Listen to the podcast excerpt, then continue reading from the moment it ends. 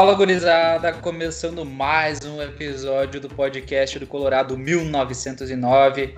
Mais um podcast semanal para falar do Inter, para falar das nossas rodadas das competições que o Colorado disputa e, infelizmente, vindo aqui para falar de mais uma eliminação, né? Na realidade, mais uma eliminação, novamente nos pênaltis. Jogamos como nunca, perdemos como sempre, já diria o poeta. E infelizmente estamos desclassificados da Copa Libertadores da América. Estamos gravando um dia após a partida contra o Boca Juniors, uma partida que até por sinal foi, foi uma atuação surpreendente do Colorado, pelo menos da, na minha opinião, já adianto aqui. Mas que infelizmente não foi suficiente para a gente ser decisivo nos momentos mais necessários e conseguir sair com a classificação. E também para a gente ter um tempo né, para esfriar a cabeça, acho que já passou umas 24 horas para a gente poder digerir um pouco mais o que foi esse jogo, essa eliminação, infelizmente. E para falar um pouco sobre essa partida também, respingar um pouquinho na, na partida do, do, final de semana que aconteceu do Campeonato Brasileiro contra o Atlético Mineiro, tá gravando aqui comigo o Diego Paim e o Giovanni Meirelles. Começando por ti, Diego, como é que tu tá aí, meu velho, agora passado 24 horas da, da partida contra o Boca Juniors? O que, que tu pode começar falando para nós aí? Boa noite, Ayrton, Giovanni, todo mundo que tá nos ouvindo. Cara, tu resumiu bem, né? Jogamos como nunca, perdemos como sempre, né? Virou rotina, já diria o outro. Porque, bah, eu acho que foi uma das eliminações, assim, mais frustrantes que a gente teve. Porque, assim, nos últimos anos, a gente, nos últimos anos, nos últimos 10 anos, né? A gente teve todo, a gente passou por todos os, os caminhos possíveis da derrota, né? Goleada, perder jogando bem, perder jogando mal, fiar, tudo rival, tudo, tudo, tudo, time pequeno, time grande. A gente já perdeu todo mundo nessa década, né? Só que eu acho que as últimas derrotas assim que a gente teve, até as desse ano, né? Se a gente pegar a derrota pro Grêmio na Libertadores, por exemplo, que foi uma derrota muito doída pra gente, a gente sempre ficava muito revoltado, porque a gente via que o Inter fazia muita cagada, né? O Inter não jogava bem, entrava com uma escalação errada, ou simplesmente era anulado pelo adversário de modo recorrente, como nos Grenais esse ano. Eu acho que quando a gente perde assim, por mais que a gente fique revoltado, a gente fique triste, pelo menos você, você assim, no fundo você tem um certo reconforto porque tu sabe, putz, o Inter fez merda. Se o Inter não tivesse feito merda, talvez a gente poderia ter ganhado, né? Agora é muito pior quando tu perde fazendo tudo certo, entendeu? Tu simplesmente perde porque tu perde, porque tu vai perder, tu é, tu é um merda, né? tu vai perder. E pra mim foi muito assim ontem, porque, cara, o Inter fez um puta jogo, sabe? Era pra ter ganho no tempo normal, foi pros pênaltis. Aí o cara bate um pênalti no meio do gol, meu goleiro defende, a bola na trave e entra. Aí o zagueiro dos caras vai bater o pênalti, a bola bate na trave, cai no chão e entra. Então, assim, são umas coisas que só com o Inter, sabe? Então ontem eu fiquei muito triste, assim, um dos jogos que eu fiquei mais triste porque a gente joga bem, perde, joga mal, perde. É, é foda, cara. Já virou rotina. É, vou passar a palavra aqui pro Giovanni também, para ele dar os primeiros comentários aí sobre o que foi essa eliminação de ontem. Como é que tu tá aí, meu velho? Tudo tranquilo? Dentro do possível, pelo menos? Boa noite, gurizada, nossos ouvintes aí. É, cara, de novo, conversar sobre eliminação é difícil, né, cara? Tipo, a sorte é que a gente, eu não costumo mais olhar televisão, senão ia ser, ia ser só, só aumentar esse sentimento de, de tristeza por mais uma eliminação. Acho que o Inter até surpreendeu todo mundo, né? O jeito que jogou. Vi muita gente falando na imprensa que o Inter jogou melhor e merecia a classificação, e de fato. Mas é aquela coisa, né? Quando a gente vai pegar o que aconteceu nesse ano, a gente fica mais chateado ainda, né? Mais frustrado por todo, toda essa temporada que parecia uma temporada promissora, né? Claro que se tivesse tudo ocorrendo dentro do que a gente esperava e, e fosse eliminado dessa forma, talvez não seria tão, tão frustrante, sim. Mas como a gente chegou agora sem esperança nenhuma, uma temporada jogada no lixo e daí do nada tu faz um jogo assim que meses que tu não via do Inter, tu, tu, tu fica abatido, né? Porque é, parece que foi o jogo da vida do Inter, assim, o Inter controlou as ações do jogo o tempo inteiro. E só, só dependia dele, assim, parecia. A partida só dependia do Inter. E a gente conseguiu levar para os pênaltis, né? Nos pênaltis é aquela coisa, quem tem mais psicológico vence. Foi o que aconteceu. O Boca levou, não à toa, nunca perdeu para o brasileiro nos pênaltis. Então, alguma coisa tem. E o Inter foi mais um dessas, dessas vítimas aí. É complicado falar agora, mas eu fiquei frustrado, mas é uma partida para tu olhar para a temporada, sabe? O restante da temporada, eu acho que a gente tem bons valores. Eu acho que a gente pode repetir partidas assim e a gente pode de novo estar na Libertadores ano que vem, porque a gente está com pontuação da Libertadores e essa tem que ser a meta do clube. Que a gente já perdeu, a gente viu hoje quanto de dinheiro o Inter perdeu por não classificar nessas fases eliminatórias aí da, da Copa do Brasil e da Libertadores, então não dá mais para perder dinheiro, né? Então a gente tem que chegar o mais longe no brasileiro e de novo disputar a Libertadores ano que vem.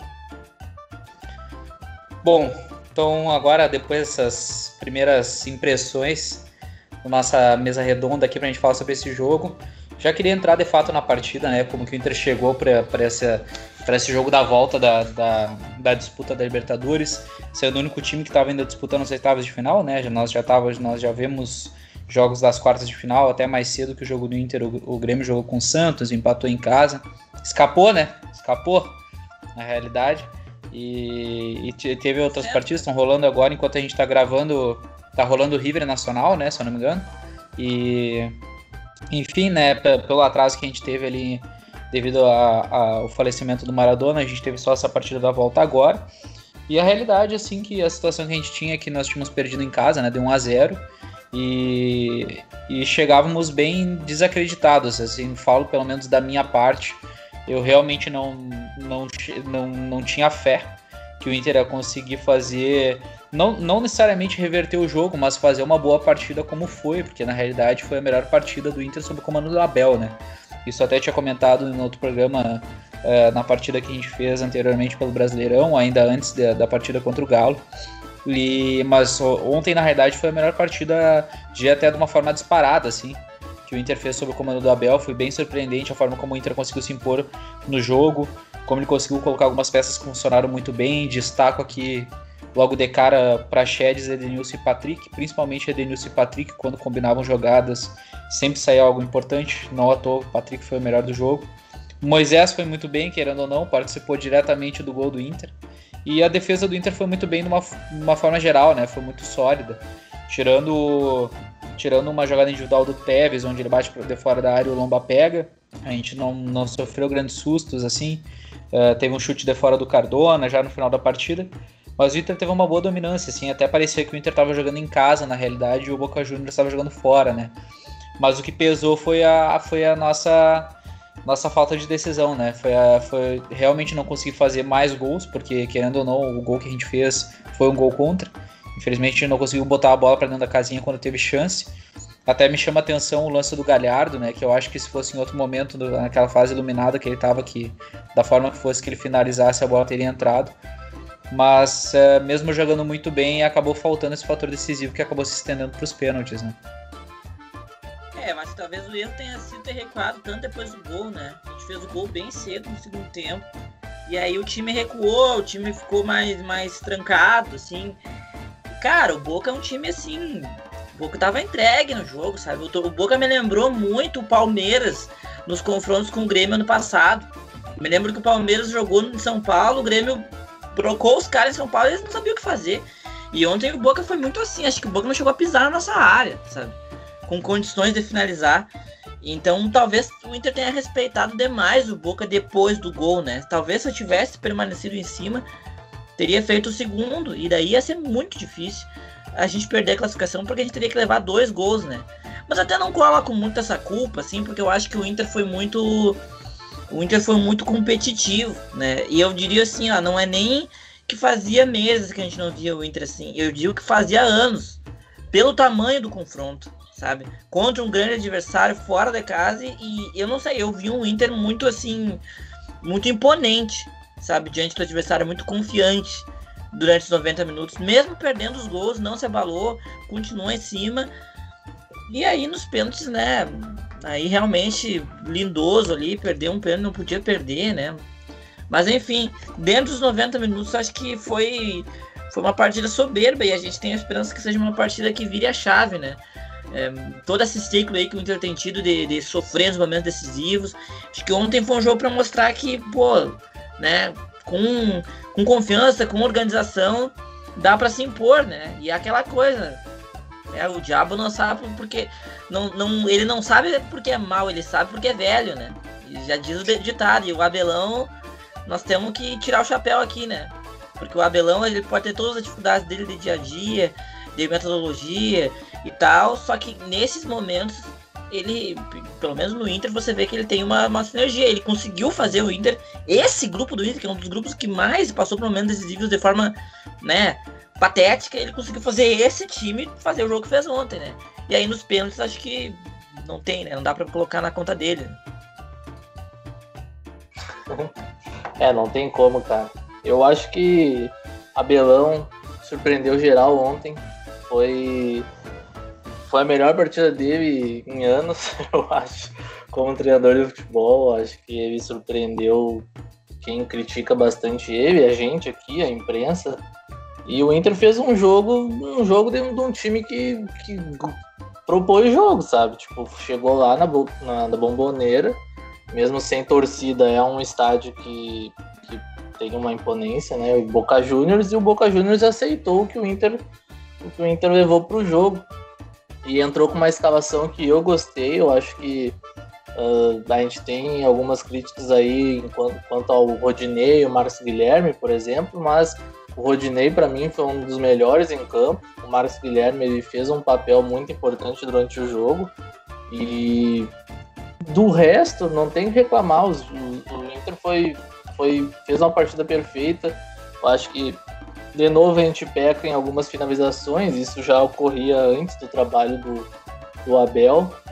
E a gente, a gente não conseguiu levar, uh, levar fazer 2 a 0 porque a gente não conseguiu finalizar bem essas, essas oportunidades aí. Depois do gol, até acho que o Inter deu uma baixada, mas porque o Inter estava muito cansado. Tava muito cansado. Os caras estavam correndo assim. Fazia tempo que eu não vi o Inter correndo desse jeito, de, uh, dessa forma. Os caras estavam realmente, sim, correndo perfeito. O Patrick fez uma partida perfeita, o Moisés, o Edenilson jogou bem o segundo tempo. Então, o Inter correu atrás o tempo inteiro e não deixou o Boca criar, sabe? Se a gente tivesse feito uma partida razoável no Beira-Rio, a gente podia ter saído com a classificação ontem. Porque isso que aí que pesa. O Patrick ontem foi, foi perfeito, assim, na, na entrevista dele depois do jogo, que fizeram a partida perfeita, eles saíram, saíram com uma esperança na pré-temporada, mas que o que pesou foi o jogo no Beira Rio. Isso aí foi a realidade, né? No Beira Rio o Inter não conseguiu criar metade do que fez ontem. E, e, quando, quando chegava era de uma maneira burra, assim. Então eu, eu boto muito na conta desse primeiro jogo aí. Eu acho, eu não sei se, o, se a diferença foi tanto o Abel tá lá na beira do gramado, mas a gente viu um Inter totalmente diferente ontem e eu gostei. Até o Ayrton comentou no grupo uma hora que ele viu o Abel vivo na beira do gramado. e realmente, cara, o Abel ele, ele tava ali ontem, sabe? E os jogadores eles compraram essa ideia e na, nas penalidades eu, eu boto muito culpa no Lindoso, porque a gente estava com. A gente tinha o Edenilson que tinha colocado o Inter em vantagem, o Boca empatou de novo e o pênalti do Lindoso ia dar tranquilidade de novo. Era para ele ir, ir, totalmente leve naquela cobrança. Ele botou uma força na bola absurda, não precisava fazer aquilo. Ele, que nem o Ayrton também comentou, que ele foi mirando na forquilha, cara. Tipo, ele deu para ver assim no movimento dele desde que ele começou a correr, que ele ia ele querer jogar lento, no né? ângulo. Né? E eu lembro num, no jogo contra o Palmeiras ano passado na Copa do Brasil, ele chutou um pênalti assim, Sim. buscando o ângulo. E aquele dia ele acertou ontem e pegou muito mal. Então são pênaltis arriscados. Eu acho que a culpa para mim é dele. Mas óbvio, pênalti é muito esse fator mental. Eu acho que o, que o Pebble não tem culpa nenhuma, ninguém vai colocar culpa nele, sabe? Mas são coisas do futebol, sabe? São coisas do futebol. Acho que isso das penalidades tem que ser levado, tem que ser encarado um pouco mais leve pelo Inter e pelos times brasileiros em geral. Eu acho que o Flamengo agora caiu também os pênaltis, batendo mal os pênaltis. E o Inter de novo caiu semana passada pro, pro América e faz tempo que a gente não vê o Inter passando num, umas penalidades, então é. dá pra, dá pra ver que esses caras não estão treinando psicológico, sabe? Então eu fico frustrado pela partida que a gente fez no Beira Rio, principalmente, porque se a gente empatasse no Beira Rio já seria outro jogo ontem, sabe? Já seria outro, outro jogo, porque a gente viu que o Boca realmente foi uma equipe muito burocrática. O Tevez foi o jogador mais perigoso deles ontem. Tevez, com 36 anos. É, e o, vale lembrar que o Lindoso também perdeu um gol inacreditável no Beira Rio, né? É, exatamente. Cruzamento que ele era ele e o goleiro. Né? Não, não, nem ele o goleiro, ele e o gol, né? Porque se ele toca naquela bola, não tinha goleiro. Era só tocar. Ele perde o gol e aí ele perde o pênalti na volta, né? Então o Lindoso realmente comprometeu nessa eliminatória. Comprometeu, comprometeu total. É, eu acho que para mim eu vou só vou puxar um pouco mais a, da, dos 90 minutos, que como, como eu falei antes, foi realmente a melhor partida do Inter, assim, como a gente conseguiu criar. É, o Patrick basicamente jogou todas as jogadas individuais que ele precisava levar na linha de fundo. Ele foi muito feliz nesses lances. É, e tanto é que o Prachedes teve uma chance muito clara de cabeça numa jogada dele. É, a própria jogada do Galhardo, que, que ele bate no travessão, foi, um, foi uma subida, uma combinação pelo lado esquerdo, que o Patrick conseguiu achar um espaço, um, acho que foi um passo em profundidade do, do Moisés, se eu não me engano, para ele vencer ali a zaga e conseguiu dar a tapa para trás para o Galhardo. E eu até acho que foi uma forma inteligente que o Abel conseguiu montar o time. Que ele conseguiu ter essa leitura de combinar dois fatores, o fator ofensivo e defensivo. Que o fator ofensivo, claro, aproveitando a qualidade do Patrick para esses enfrentamentos individuais, mas no aspecto defensivo, a partir do momento que o Inter não precisou subir muito pela direita, a gente também não deu as costas para o Vidia jogar, que foi o que aconteceu um pouco no Beira-Rio, né? Que a gente viu que o Vidia foi o jogador mais perigoso do Boca, na partida de ida. E ontem ele foi um dos piores jogadores do Boca, se não o pior. Foi o jogador que menos conseguiu criar, que era um jogador de muita velocidade.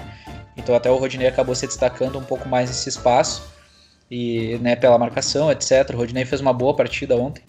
E mas me chamou muita atenção como como mesmo o Inter tendo uma boa partida, como se fosse em outras circunstâncias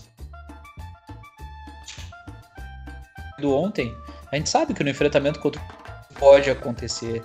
É, não é nada anormal o Inter cair pro Boca Juniors. Mas são, são coisas diferentes, né? Quando a gente olhar daqui um tempo, a gente vai ver que esse Boca não era um Boca absurdo, como já foi em outros momentos. Que por mais que a gente uh, diga que, que é o Boca Juniors. Sim, Exatamente. Por mais que a gente diga que é o Boca Juniors, é um time grande, que tem muita camisa, a realidade é que o Boca não jogou basicamente nada nos dois jogos, se a gente fizer essa análise. Porque na própria partida do Beira Rio eles não fizeram força, não foi um time que demonstrou uma superioridade técnica. É um time bem burocrático, na realidade, que eu acho que se pegar um River vai, vai tomar fácil, assim. Não digo que vai tomar goleada, como eu já comentei em off com vocês. Mas no aspecto técnico mesmo, qualidade, jogadores que podem decidir vai fazer diferença. Então, se a gente tirasse um pouco esse aspecto de que é o Boca Juniors, a realidade é que pelo que o Boca jogou, cara, é, assim, não foi, né, foi, foi de mediano para baixo, eu diria, sabe? Porque é, a forma como eles tomaram, tomaram uma pressão do Inter, principalmente ali no primeiro tempo, ontem foi, foi, foi sonora, assim. Mas me chamou muita atenção como, como essas eliminações, uh, elas vieram em momentos que que no caso contra o América, claro, a gente jogou, não jogou nada. Mas a gente chegou nos pênaltis com o fator emocional acima do América. E isso é muito importante nos pênaltis, o fator mental, que é algo que o Giovanni já comentou. E contra o Boca, o fato da gente ter, ter, tido uma dominância na, dentro da partida no campo deles e ter conseguido mais do que a gente esperava. Eu mesmo falei isso com vocês em off. Eu não tinha fé que o Inter ia conseguir fazer algo, mas a partir do momento que o Inter conseguiu, que o Inter chega uh, numa boa condição para as penalidades, tinha que confirmar. A minha cobrança vai ser maior. Porque mesmo quando, quando o time tem o, o, o, fator mental mais, mais forte, o fator psicológico, ele sucumbe, ele cede. E isso a gente já viu inúmeras vezes acontecer e a gente falou isso durante todo o ano. E ontem, mais uma vez, isso aconteceu pelos meus jogadores. É, daí já falando um pouco sobre os pênaltis, eu concordo com vocês, eu acho que o Lindoso tem uma culpa grande da forma como ele foi bater o pênalti mesmo. Porque é aquilo, né, gente? Pelo amor de Deus, a gente caiu duas em duas disputas de pênaltis onde o goleiro deles não pegou um. Não pegou um dos penais. E isso é muito importante a gente analisar. Foram, pênaltis, foram pênaltis batidos para fora. E, cara, a, a goleira de um campo é muito grande, pelo amor de Deus, gente. Quem já, quem já viu uma de perto, quem bateu um pênalti numa de perto, sabe que é muito grande. Mas eu divido um pouco, na minha opinião, e eu sei que vocês discordam de mim, eu divido essa responsabilidade junto com o Lomba, porque sim, ele foi bem nas cobranças ontem, ele acertou os cantos, isso é importante, por mais que ele não tenha pegado uh, muitos pênaltis, ele fez uma defesa, mas uh, o pênalti uh, no meio do gol, para mim, ele deveria ter pegado, ele poderia ter pegado. A bola entrou, mas ele poderia ter pegado, porque é uma bola que é a meia altura, não foi um chute muito forte na minha visão. Então ele poderia ter, ter defendido aquela bola. Eu acho que em outro momento ele poderia ter pegado, sabe? Se fosse um jogador do, pen, do, do Inter que tivesse batido aquele pênalti, uh, aquela e o goleiro deles uh, não pegasse, eu ia dizer que o goleiro frangou, sabe? Então eu, eu acho que foi uma somatória do Lindoso, do Lomba, e também eu, eu boto um pouco a culpa no Abel nesse sentido, porque eu acho que ele deveria pelo menos ter colocado o D'Alessandro bater os pênaltis. Ele colocou o Leandro Fernandes no final do jogo para bater um dos pênaltis, e não é porque o Dali vai bater que é certeza que ele vai acertar. Mas se tu me coloca do lado a lado entre Lindoso e Dali, cara, eu não tenho dúvidas que eu coloco o Dali a bater, sabe? Porque daí tu para pra pensar, o Dali ficou o ano inteiro no Inter pra quê? Num momento desses que ele poderia ser decisivo, ele não entrou, sabe? Então são, são questões assim que me preocupam justamente nesse fator decisivo, que é aquilo que retomo que eu comentei antes, jogamos como, como nunca e perdemos como sempre. É, com certeza, né? Jogamos como, sempre, sim, foi muito frustrante. Eu, eu discordo do Dali, cara, porque eu acho assim o Dali, e isso faz tempo, ele tem vivido no Inter baseado em, em muitas assim é, crenças, coisas que a gente pegou dele da primeira metade da passagem dele, né? Então a gente, a primeira passada da passagem dele, pô, era liderança, ganhou tudo, né? Jogava muito Grenal, fazia gol de pênalti. Isso até 2015, né? De 2015 para cá, não é a liderança dele, assim, faz muita diferença. A gente tá vendo o Inter sucumbir em momentos decisivos toda hora. Não ganha Granal. Tá certo, ele não ganha sozinho, mas ele também não tem feito diferença nenhuma nos Grenais. E também a gente viu ele perder vários pênaltis, assim, nos últimos anos. Então, eu não sei. Eu, eu se eu tô vendo a, a cobrança de pênalti, ele vai dar ele bater, eu não, eu sinceramente não ia ficar muito, assim, com muita mais segurança do que o Lindoso que a gente já tinha visto bater pênalti no Inter e ele tinha batido bem. Né? O Giovanni lembrou da, do jogo contra o Palmeiras que ele bateu bem, assim, era um jogo grande. Então, assim, eu não eu acho isso aí assim. É muito e se, sabe? Porque eu, eu sinceramente não sei se o Dar não iria perder. Eu acho que ele poderia ter perdido. E.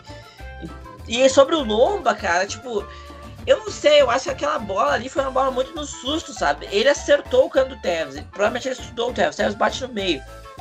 O Tevez bateu a meia altura, bateu mal, né? Só que ela saiu um pouco dele. Ela não veio exatamente no ângulo, ela saiu um pouco. E aí ia muito rápido, né? Ele chutou a bola muito rápido, ele se atirou, bateu nele, bateu na trave e entrou. E é aquilo que eu digo, né? É aquela coisa assim do azar, né? Que a gente tá. E é, pra mim isso é azar, sabe? Porque a bola bate no goleiro, bate no lado da trave e entra. Né? Então, assim, poderia não ter entrado, poderia ter ele ter pegado e saído. Né? Sem ele, ele feito a mesma força que ele fez para defender a bola. Ou então a bola do esquerdo, né? Que bate alto, assim, que nem o Lindoso bateu.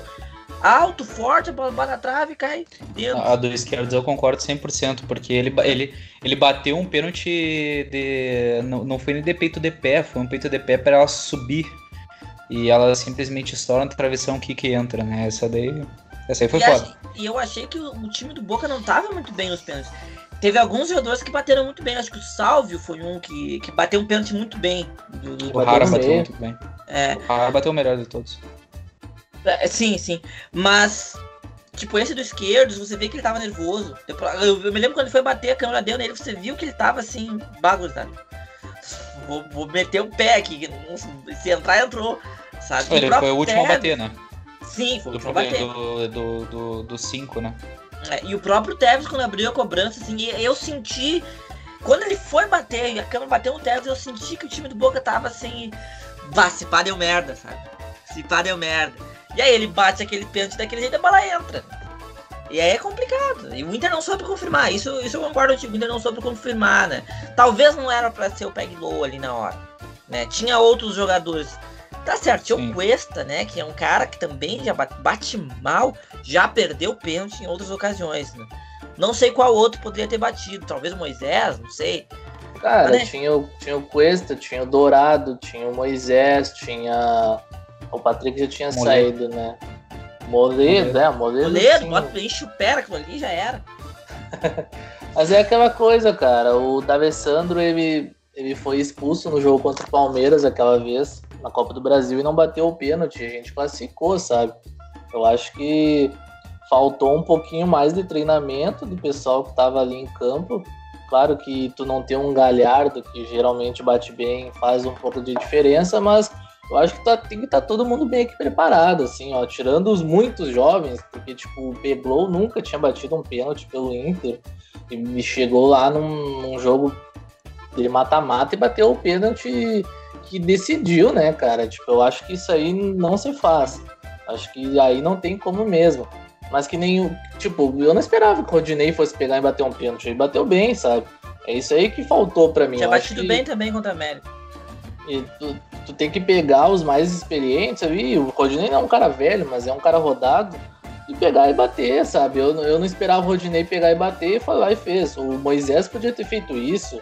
O Moledo podia Dourado, ter feito né? isso, o Dourado podia ter feito isso. Então, essa é a minha cobrança, sabe? Não é tipo, ah, tem o Davi. Beleza, o Davi é um cara que, que tem a qualidade mesmo, mas se a gente tivesse caras ali que chamassem a responsabilidade não deixassem nas costas de um piada de 18 anos que recém fez um gol pelo Inter, no jogo passado fez o primeiro gol pelo Inter, a gente estaria hoje talvez discutindo uma classificação, sabe? O, o Lindoso mesmo, depois que o Marcelo Lomba pegou o pênalti, cara, o Marcelo Lomba ia pegar dois pênaltis seguidos se não fosse o azar contra o Tevez.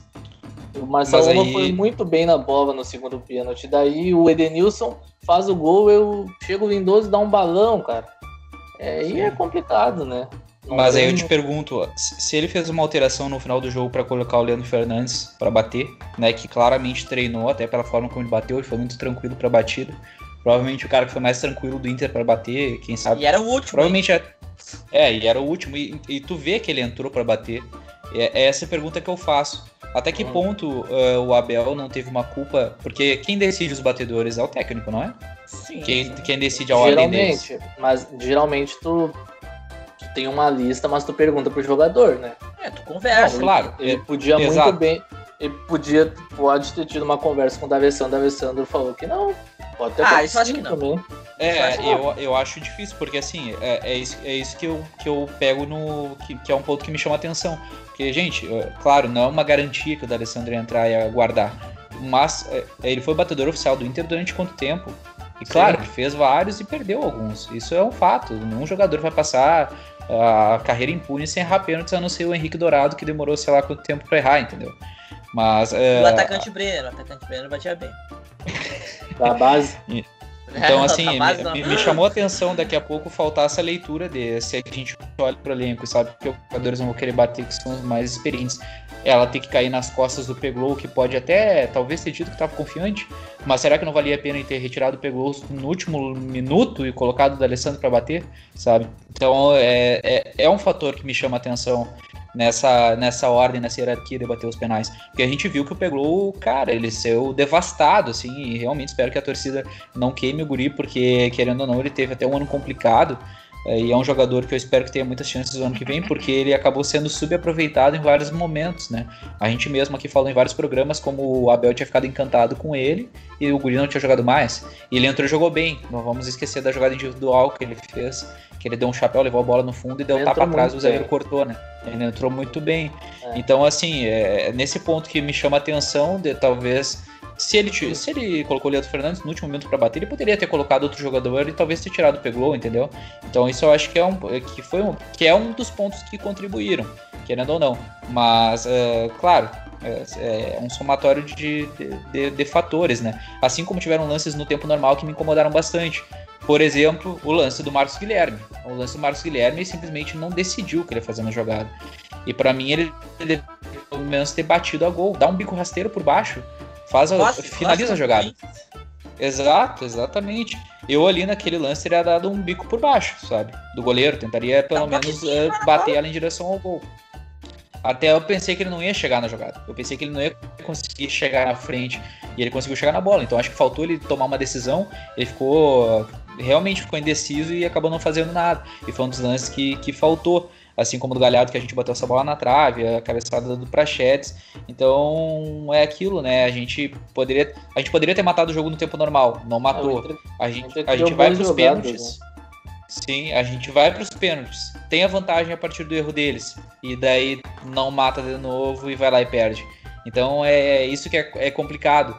Eu poderia vir aqui e dizer que o Inter jogou bem, que de fato jogou bem, mas eu quero voltar um pouco mais no foco pelo fato que a gente caiu de novo. E isso não é só uma questão de a gente ter caído na competição, mas também como isso afeta o futuro do Inter, né? É, afeta bastante, assim, porque o ano acabou, né? Se a gente tivesse ganho, a gente teria ainda uma- um título a disputar, que é uma coisa muito importante. E agora vai ser um. Vai ser um, assim. É um fim de festa, né? Virada de ano que a gente vai jogar ainda o segundo turno. Essa festa virou enterro. É, é, bem isso aí. E, e tendo que secar o rival de novo, né? Virou rotina isso aí também. Vamos ter que secar de novo no- na Copa do Brasil, no- na Libertadores. É importante, porque eu acho que eles ganharem um título agora torna a situação pior pra gente, né? A pressão pro ano que vem, enfim. Todo o clima no clube é pior. E eu acho que se eles não ganharem, se Deus quiser não vão ganhar, é, a gente pode pensar no ano que vem, assim, realmente como uma virada chave, começar um novo processo, né? Tá- provavelmente com uma nova presidência aí mais profissional, né? Bem mais profissional que essa anterior. E aí começar um ciclo novo, né? Porque talvez esses últimos meses do Abel aí sirva para ele conseguir dar um padrão mínimo de jogo pro Inter. Ontem eu acho que a gente viu um, um time do Inter com as 10 do Abel, sabe? Um time que jogava num, com três meias, com atacante, que combinava muitas jogadas pelo chão, né? Eh, combinações entre o, o meia direita ou esquerda com o, o respectivo lateral, linha de fundo, cruzamento. Funcionou, a ideia dele funcionou. E defendendo em bloco, né? Todos voltando. Então, talvez o período de Covid do Abel tenha interferido pra gente estar vendo o Inter tão mal daquele jeito, né? O Leo, talvez a gente tenha que tá, a gente devia estar falando do Leomir e não do Abel, não sei. Porque o Abel teve uma semana aí e ele conseguiu entregar nessa quarta-feira o Inter com um padrão, né? Com uma ideia, a ideia dele, né? E também para Charles no meio, entrou o Leandro Fernandes para bater o pênalti, entrou o Peglow, ou seja, ele tá conhecendo o elenco, ele tá conhe- conhecendo os jogadores. Então, né, talvez eh, o tempo tá mostrando aí que o Abel pode ainda, pelo menos, entregar um padrão mínimo pra gente no resto da temporada.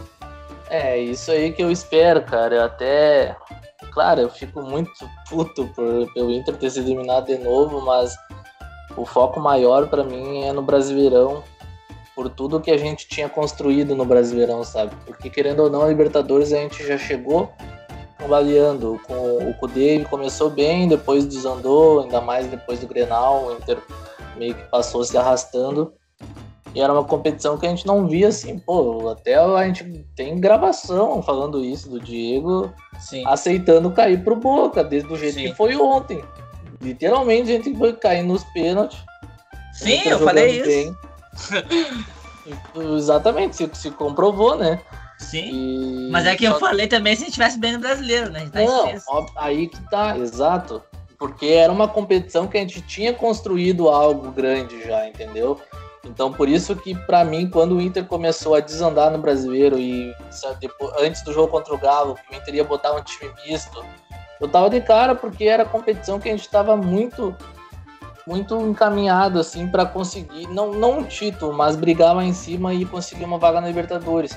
Hoje a gente tem que a gente tem que ganhar literalmente todos os jogos porque todo mundo tá ganhando lá em cima pra gente conseguir uma vaga na Libertadores. E- Quantos jogos faltam? Ah, tem bastante, tá? A gente tá na rodada 20, vai pra rodada Brasileiro, 25 agora. 14, 14, 14 rodadas. Ah, é bastante. Tem bastante rodada e a 12 gente tá- pontos? Dá pra buscar. Não, não dá, não dá. É aquela coisa, Não dá. cara. Eu acho que a gente se distanciou num momento que não dava. Sim, tinha, meu. O Inter cagou demais nesse, nesse quesito aí. E a gente já tava com medo de não. de até brigar lá embaixo. A gente tava com medo de, de ficar mais um ano aí sem Libertadores. E a partir de agora eu acho que a gente pode cobrar essa atuação e botar como espelho também para ter essa, eh, esses jogos contra o time contra o time brasileiro, contra os times daqui no, no Campeonato Brasileiro, porque é o campeonato onde a gente pode ainda sonhar com algo. E aí, no- agora hoje é Libertadores, né? E para não entregar para o futuro presidente, que vai ser o Barcelos provavelmente, um time que um, um grupo sem, sem perspectiva, né? Literalmente sem- começando assim do zero, sem nada para disputar só talvez uma Copa do Brasil e Sul-Americana, né? E, e a, e a gente não quer isso, a gente quer não, não, um tem que jogar Libertadores. financeiro pro clube até, né? A gente, a gente já, já saiu a notícia aí do déficit de novo, é, é, é só paulada na cabeça do torcedor, sabe? Então, eu acho que o que dá para tirar desse jogo aí é só como o Inter atuou os 90 minutos, querendo a vitória, conseguiu ganhar do Boca, deu azar depois, o que for, mas e não conseguiu passar nos pênaltis, mas eu acho que essa atuação ontem tem que servir de exemplo pro, pro resto da temporada. Não sei se o, se o Abel vai ficar depois que assumiu o Barcelos. Não, acho que Enfim, termina o ano. Só se for muito mal agora, mas acho que ele termina o ano. a temporada. Termina o ano ou a temporada? Temporada, temporada, temporada. Pois é, então a gente quer ver pelo menos o Inter na Libertadores, né, cara? Se a gente não conseguir uma vaga na Libertadores, vai ser desastroso. desastroso. Sim, sim. E agora a gente enfrenta um. Botafogo agora caindo aos pedaços, coitado do Botafogo. Então tem que Tomou ganhar, cara. quatro de São Paulo. Tem que ganhar do Botafogo, começar, tem que começar a ganhar no brasileiro, não pode mais sacadelar, como vinha sacadelando. O jogo contra o Galo, eu já achei o time melhor Sim, foi melhor. e deu pra ver que aquele time do Galo é uma mentira, cara. É, era Sempre só foi, né? era só o Inter apertar os caras que eles iam entregar. E o Inter, o Inter ficou marcando atrás. E isso me incomodou durante o jogo. E não deu outra. Aos 43 do segundo tempo, o Peglo fez um gol porque a gente foi pressionar os caras lá em cima e se atrapalharam, sabe? É isso aí que, que o Inter tem que fazer nos outros jogos. É, eu perguntei sobre a pontuação por causa que a gente tem falado que esse campeonato é um campeonato do, que todo, ninguém quer ser campeão, todo mundo tá perdendo ponto. Então daqui a pouco uma arrancada, qualquer um poderia ser campeão. E infelizmente, ou felizmente, né, dependendo de como você vê ali o panorama dos concorrentes, o São Paulo disparou, tá firme e forte, tá ganhando todos os seus jogos e tudo indica que vai nadar abra- abraçadas para ser campeão nesse resto do segundo turno. Já abriu sete pontos do segundo colocado e tá sólido, né? Mas a gente não sabe, porque tem uma virada de ano aí que vai ser uma maratona de jogos. O São Paulo vai jogar uma eliminatória com o Grêmio na Copa do Brasil, esperamos que passe. E isso vai. pode interferir também ali na sequência do time no brasileiro. E os outros adversários, na verdade, que hoje não tem adversário pro, pro São Paulo para ganhar o Campeonato Brasileiro. O, o Atlético Mineiro tá aí perdendo pontos, né? É, rotineiramente. O Flamengo também, né? Embora tenha ganho aí o último jogo. Ah, o Grêmio parece que depende muito da figura do Jean-Pierre. A gente sabe que depender muito de um jogador nos pontos corridos não é não é algo que vai dar resultado, né? Santos e Fluminense, sinceramente, não vão disputar o título. E o Inter ficou muito para trás, né? Mas eu perguntei isso porque acho que se a gente conseguisse acertar, arrancar e entrar no bolo, pelo menos, né? Quando vê na reta final, vá saber, né? Porque é foda, né? A gente ficar o resto do ano agora só é, secando o, o- o rival e esperando o empate fora de casa pra ficar ali no G5, G6, né?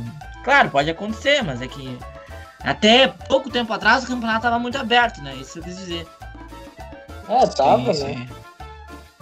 Mas agora É, parece e- que o São Paulo largou, de- largou. Eles recuperaram esses três jogos e ganharam e estão com 50 Sim. pontos.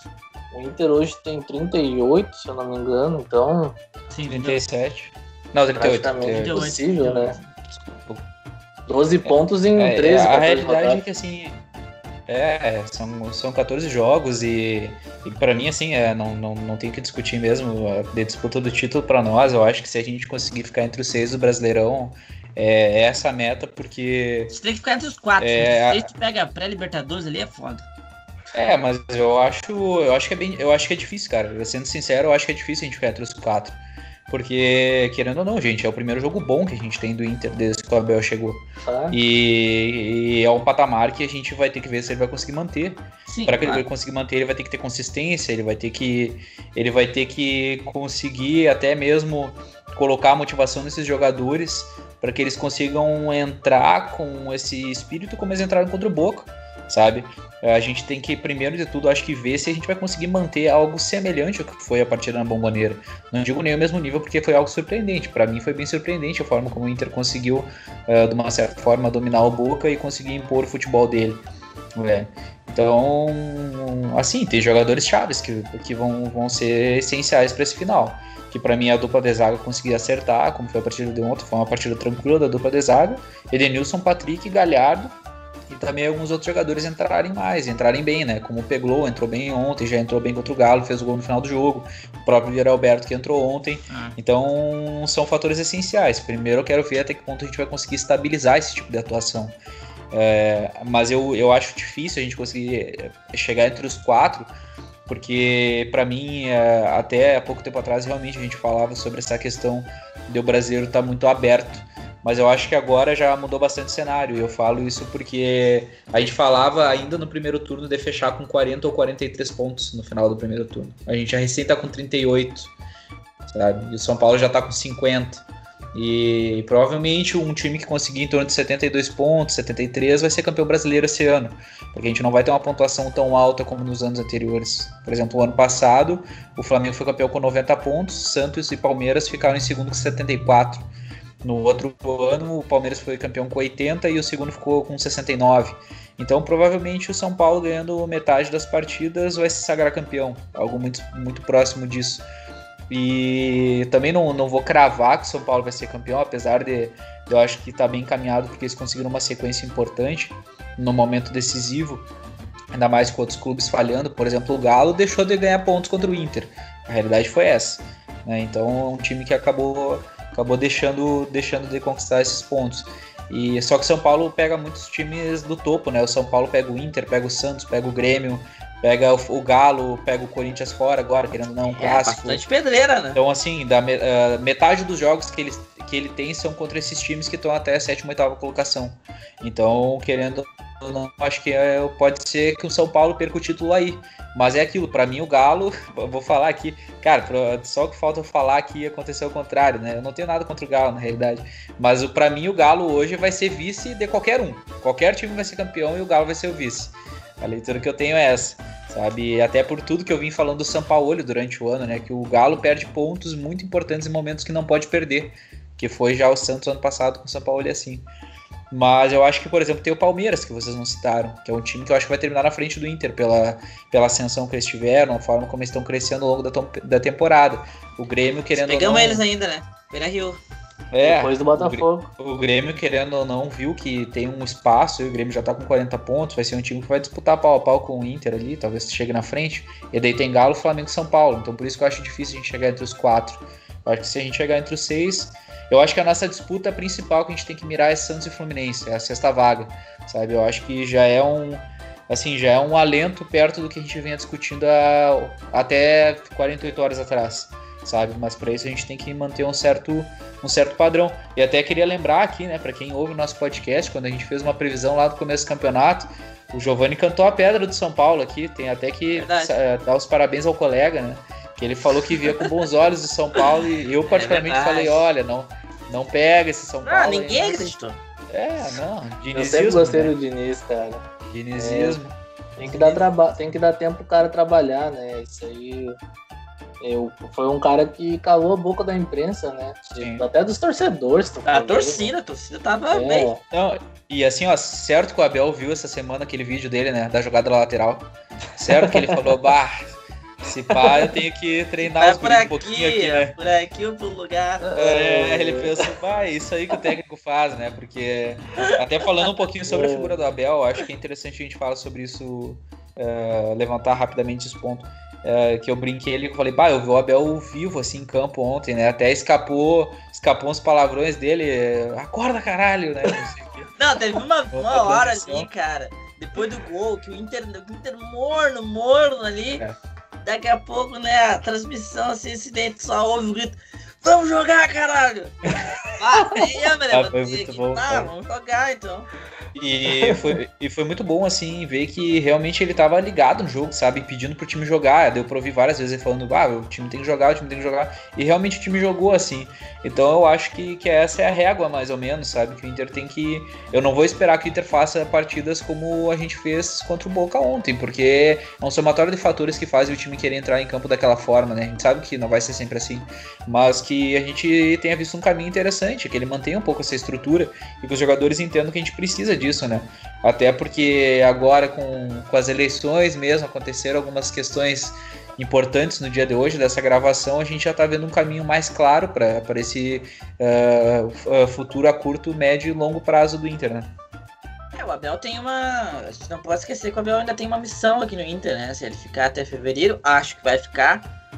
Tem um granalzinho ainda, né? Nesse segundo turno. No Beira Rio, vamos ganhar, né? Vamos acabar essa sequência aí. Pelo amor de Deus. E eu acho que, que o Abel ele mostrou que ele entende a decisão, entendeu? E quanto tempo que a gente não tinha isso no, no Inter, né? Fazia muito tempo. Né? Muito tempo que a gente não via o Inter firme dizendo, talvez desde o Diego Agui, quando a gente eliminou o Galo, entendeu? E o Santa Fé ali, que a gente realmente. Depois, sempre a mesma coisa. Chegava nos, nos, grandes jogos, o Inter sempre entregava. Grenal, entregando todos, com tudo que é treinador aí. Né? O senhor Odair Real manteve dois campeonatos para ganhar, perdeu os dois. Né? Faço questão de lembrar. E, e, ontem o Abel, né, com todos os seus defeitos, ele mostrou que ele ainda conhece, ele sabe os caminhos e na, nos momentos de decisão ele conseguiu colocar confiança, né, firmeza num grupo, né, que pelo amor de Deus é um dos grupos que menos tem confiança e firmeza no momento decisivo. É, então, claro, isso aí agora a gente vai ver pontos corridos. Mas, se a gente quiser ter uma referência positiva, a gente pode lembrar que o Abel teve um trabalho pouco tempo atrás no Fluminense, se não me engano, 2017, que ele pegou um time assim, era um time eh, cheio de guris, muito desacreditado, e, ele foi bem. Né? Não colocou o Fluminense na Libertadores nem nada, mas eu me lembro que ele saiu bem do Fluminense, inclusive o Richardson, tá na seleção, foi, jogou com ele naquele período, e foi tido como um trabalho bom, tanto que depois ele foi para fora né, do país. Então talvez seja isso que ele tem que fazer agora, né? Jogar com menos pressão e lançando os meninos. A gente tá vendo aí o Peg Low talvez finalmente aparecendo, né? Aparecendo ele, aparecendo bem.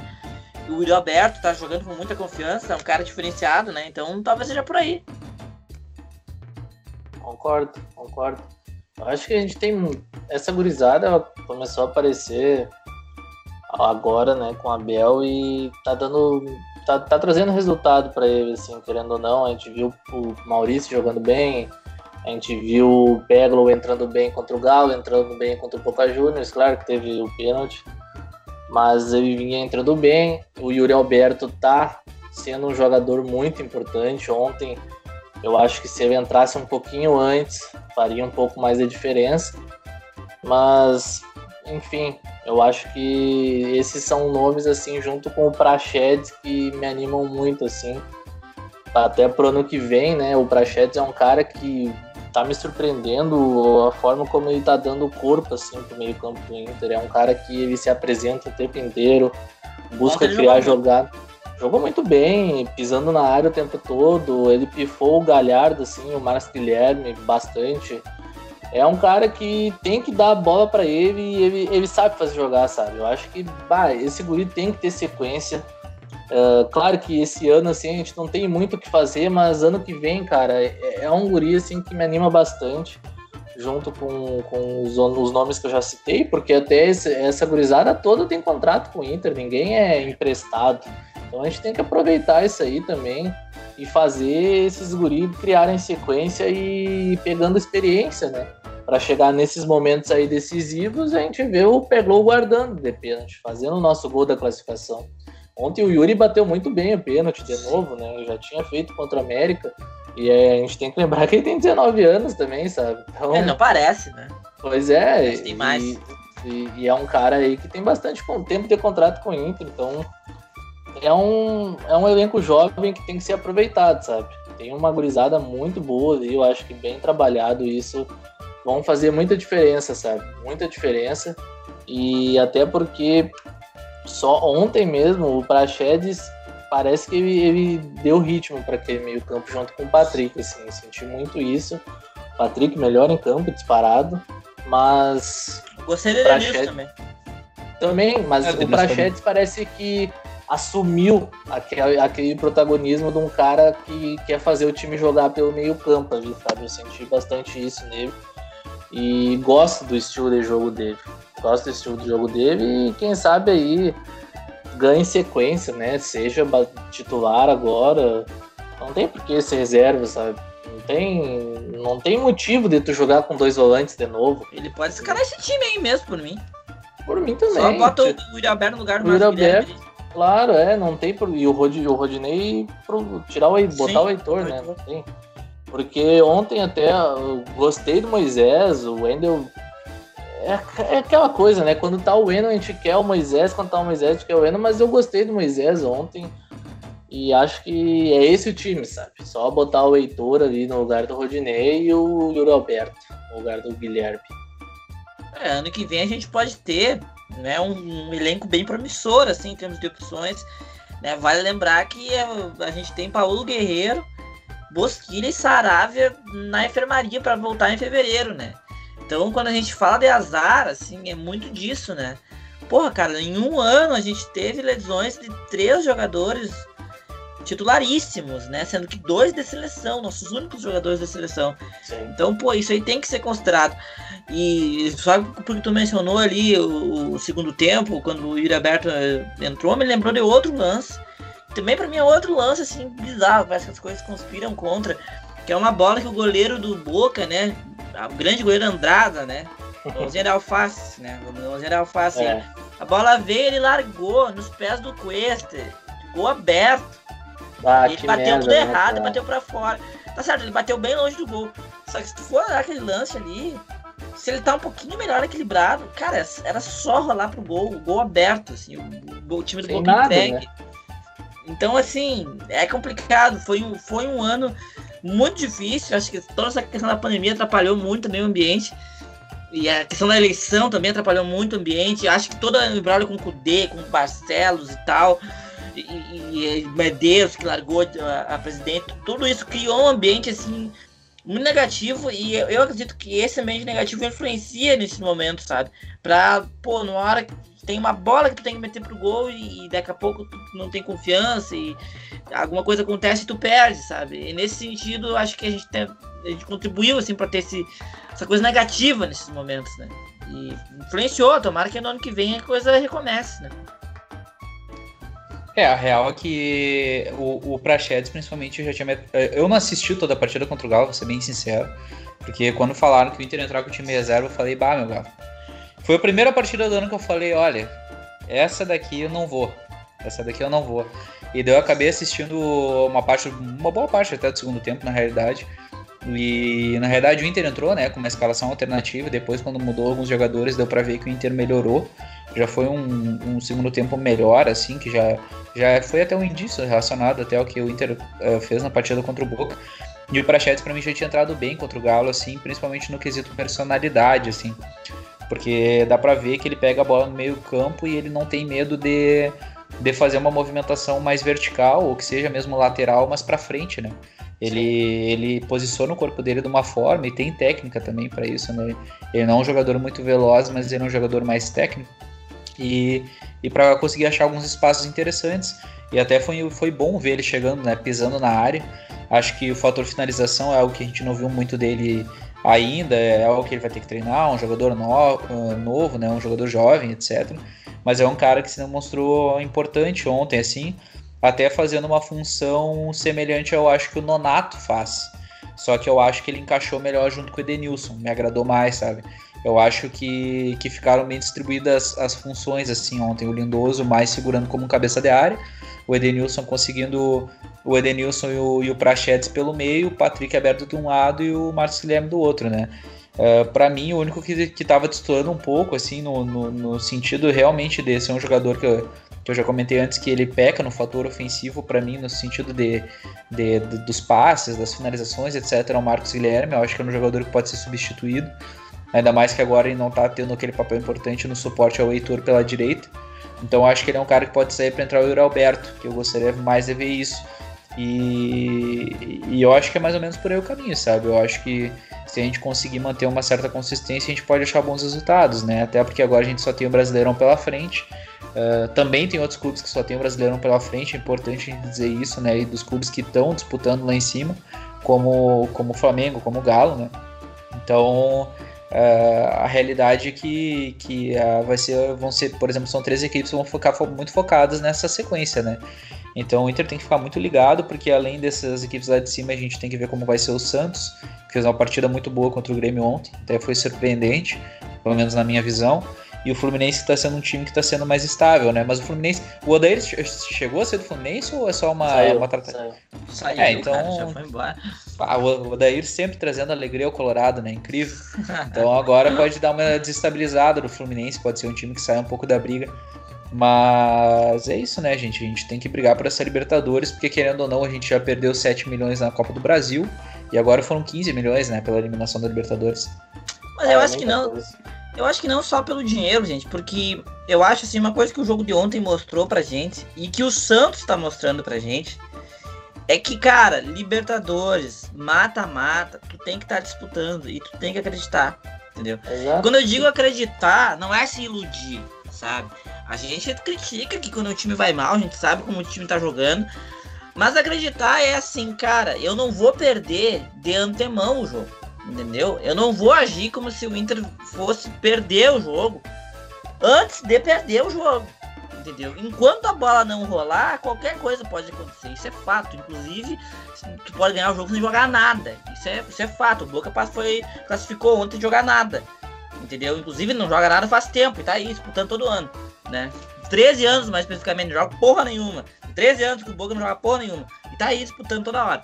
Então, assim, a gente tem que tá, tá na Libertadores por causa disso. O Santos, cara, quem é que dizia que o Santos ia disputar o ia ter chance de disputar o título da Libertadores? Ninguém! Ninguém dava bola pro Santos até ontem. Até ontem ninguém sabia sequer que o Santos tava na Libertadores. Assim, ah, o Santos e tá aí o Santos. O Santos tem três Libertadores, sabe? Tem um time mais, mais modesto que o nosso, inclusive. E tá aí. Vai jogar em casa por um empate. É, jogou seu pra... Soteudo ontem, né? Sim. Pois é, exato. É essa chave desse time, né, cara? Ontem, falando um pouco sobre o jogo do, do Santos, né? É, eu me surpreendi um pouco com, com o jeito que, que o Cuca amarrou o time do Renato mas deu para ver assim que, que, é muito bem treinado, sabe? Porque o, o jogador que entrou, acho que foi o Sandro, no lugar do Soteudo. Cara, um guri assim, ó, uma personalidade, jovem assim, ia para cima, fazia marcação também. Então dá para ver que é um time com muita confiança, sabe? Apesar de, de ser muito jovem, o conseguiu passar isso aí para eles e, e é isso que o Diego falou. Se a gente tivesse um pouquinho mais de, de, de, de, trabalho e não rateasse nos momentos ali, como foi no jogo contra o Boca no Beira Rio, a gente podia ter, ter se classificado, né, cara? E o Santos aí, tipo, eu vi muito na transmissão assim, de ontem, os caras tratando o Santos como se o Santos fosse um nada, assim, ó, se fosse o Defensa e Justiça jogando contra o Grêmio, Sim. sabe? É só o Grêmio que tem três Libertadores, sabe? É o Copeiro contra o, bah, o Santos. É.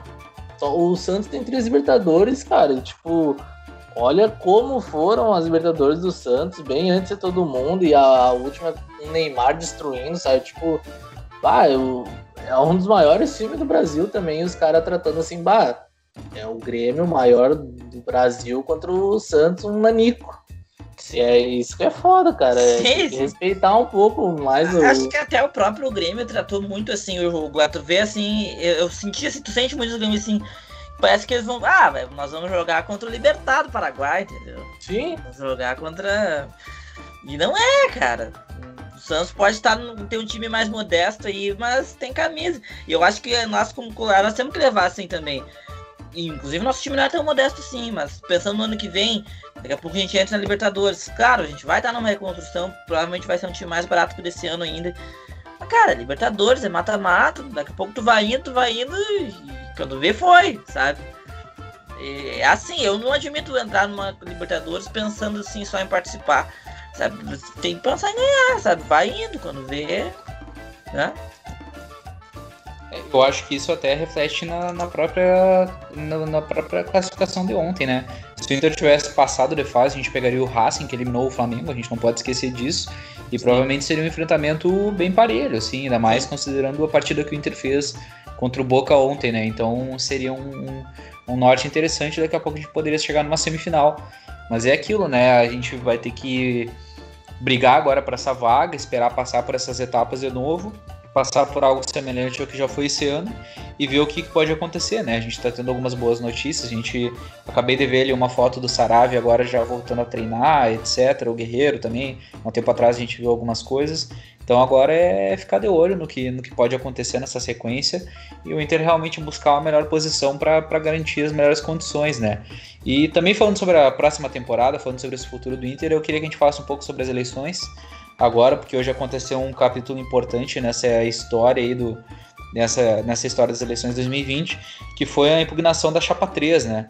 Uh, por questões judiciais, judiciais, etc., por decisão aí, uh, estaria caindo fora né, da, da, da, do pleito, né, da, da, da disputa, dando uma vitória automática ao Barcelos, né, como novo presidente do Inter, mas por enquanto a gente não pode afirmar com 100% de certeza, porque pode ser que ocorra ainda uma manobra para trancar né, essa, essa votação, essas eleições que poderia prejudicar um pouco esse, esse, essa decisão para o futuro do Inter, né, para a próxima temporada e para os próximos anos. É, cara, vamos torcer para que isso aí seja. É, tenha uma transição menos conturbada possível, né? Porque é muito difícil. Eu acho que o que a gente está vendo aí é um grupo que teve, sempre esteve no poder no Inter nos últimos 20 anos. E finalmente eles estão eles estão perdendo poder. Tá todo mundo vendo que eles estão perdendo poder. Eles já perderam, na verdade. Eles sabem disso. A torcida não acredita mais nesses ideais que eles tanto cultivaram aqui na aldeia, né? Cultivaram na imprensa, inclusive. Mas mesmo na imprensa eles estão começando a perder. E esse ano eles tentaram aí com duas chapas, né? Lançaram uma chapa oficial e outra pelos, por baixo dos panos. E com, com velhas práticas, né? Eu, eu, eu, duvido que seja a primeira vez que eles estejam fazendo isso numa eleição. Duvido mesmo. Mas agora nós estamos em 2020 e isso aí não vai passar. E vamos torcer que eles possam, possam espernear o que quiserem mas que o Inter consiga passar por cima disso, né? Que não tranque a eleição porcaria nenhuma, né? Que consigam então uma liminar e a eleição saia no dia 15 e percam nas urnas, né? E parem com isso. Também eu, eu, realmente espero, assim, que o pessoal da Chapa 3, o próprio José Aquino, né? Que me parece ser um colorado honesto, vamos dizer assim, mas que está envolvido com um grupo ali que é a pior coisa que existe no, no, no Beira-Rio há muito tempo. E eu espero talvez que o coloradismo dele fale mais alto, ele perceba, não, fazer o bem pro clube. Não, não vamos trancar porcaria nenhuma, entende? Porque vamos lembrar que o José Aquino é um cara que tem tradição, tem, tem carreira aí na, uh, na advocacia e tal, né? Ele foi até presidente, acho que ele é juiz, não sei. Ele foi até presidente de uma instituição importante. Então, se ele quiser realmente entrar na justiça, ele tem influência, ele tem capacidade de, de se é. possível, trancar a questão do Inter. Eu espero que o coloradismo dele fale mais alto. Né? Ele é um, ele, eu acredito que ele é um colorado honesto, que ele quer o melhor do Inter.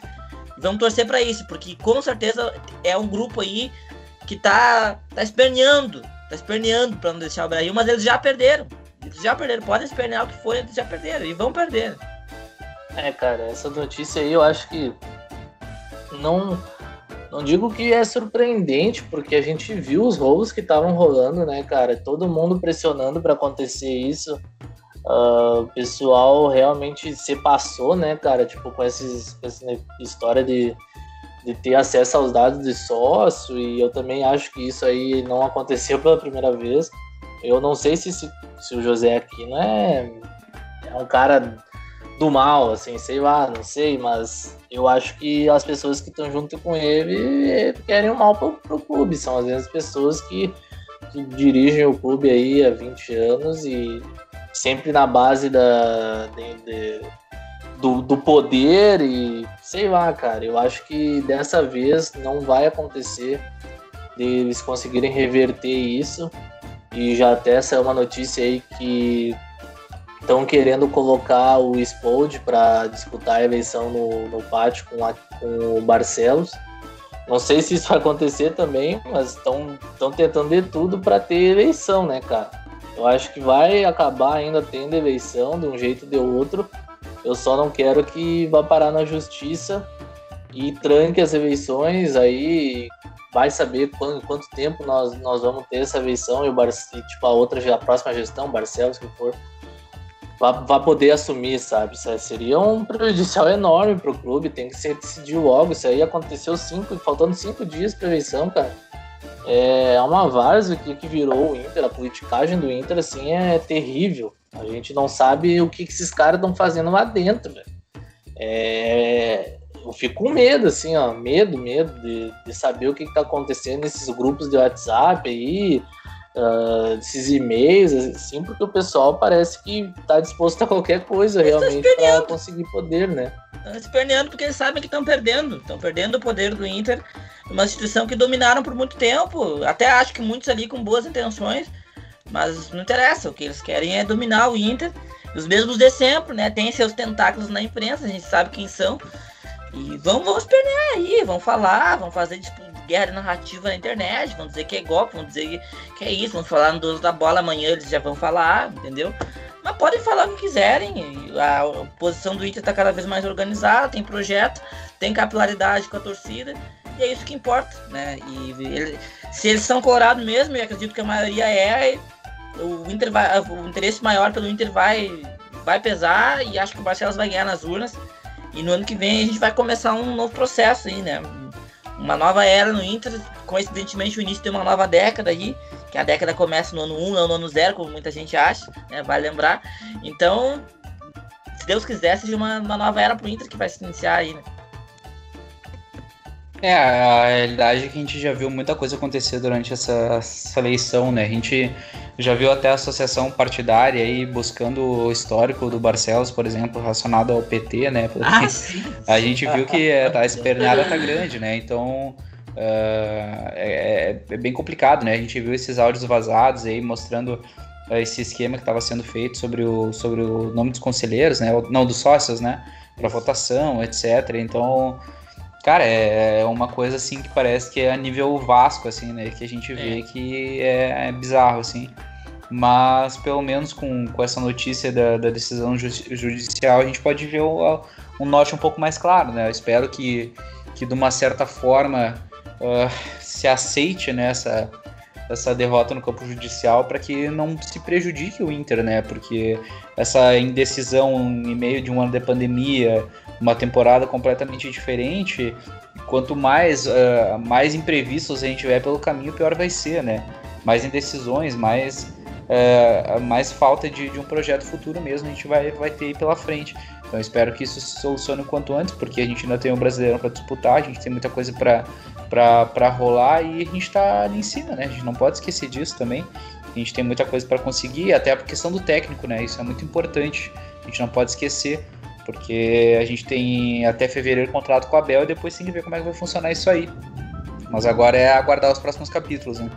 Bom, gurizada, mas é isso aí então sobre o programa de hoje. A gente já conseguiu dar uma, uma revisada boa aí no que foi a partida do Inter contra o Boca Juniors. Infelizmente, essa desclassificação mas também projetando aí um norte para o resto da temporada e as coisas que estão para serem definidas como a eleição do Inter. A gente vai ficar ligado, né? Também sempre lançando notícias nos nossos perfis aí de Twitter, Instagram, etc., Facebook sobre essas novidades, né? Também que agora vai ser um dos fatores decisivos dessa desse final de 2020 também para os próximos anos. Então fiquem ligados nas nossas redes sociais, com o nosso arroba colorado1909 com underline no começo, underline no final, Twitter, Facebook, Instagram e sempre nos ouvindo aqui no Spotify, né, gurizada? Então valeu aí mais uma vez pela gravação, Diego Giovanni, um forte abraço e vamos Inter!